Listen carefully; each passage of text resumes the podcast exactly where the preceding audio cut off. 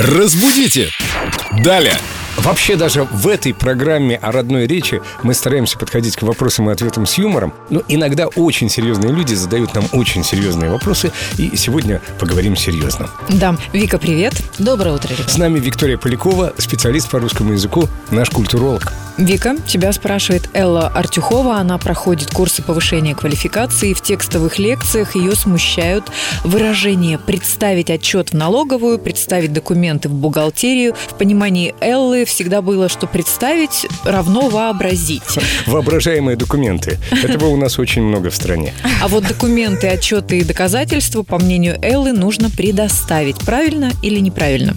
Мне кажется, Элла просто выросла на песне Джона Леннона Imagine, поэтому у нее представить только с этим и ассоциируется. Но, отвечая на ее вопрос, а, если вы представляете документы, ну то есть если речь о документах, то мы их представляем.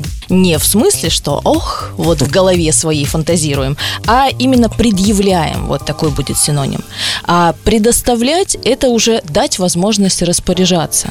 В целом, если мы говорим о подаче документов куда-то, предоставлении, не критично, можно и предоставлять их, потому как вы ведь их отдаете в распоряжение определенному учреждению или службе, угу. либо вы их представляете на рассмотрение, если это какой-то отчет или какая бы то ни была другая информация. Одно другому не мешает. Мы Да, представили да. документы, чтобы их предоставить в распоряжение. Совершенно верно.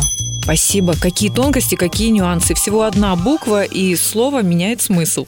Да, русский язык он такой. Этот вопрос был задан в нашей официальной группе Эльдорадио ВКонтакте. Вы также можете задать свой вопрос Виктории Поляковой. Вика, спасибо за ответ и до встречи завтра в это же время. Разбудите! Далее!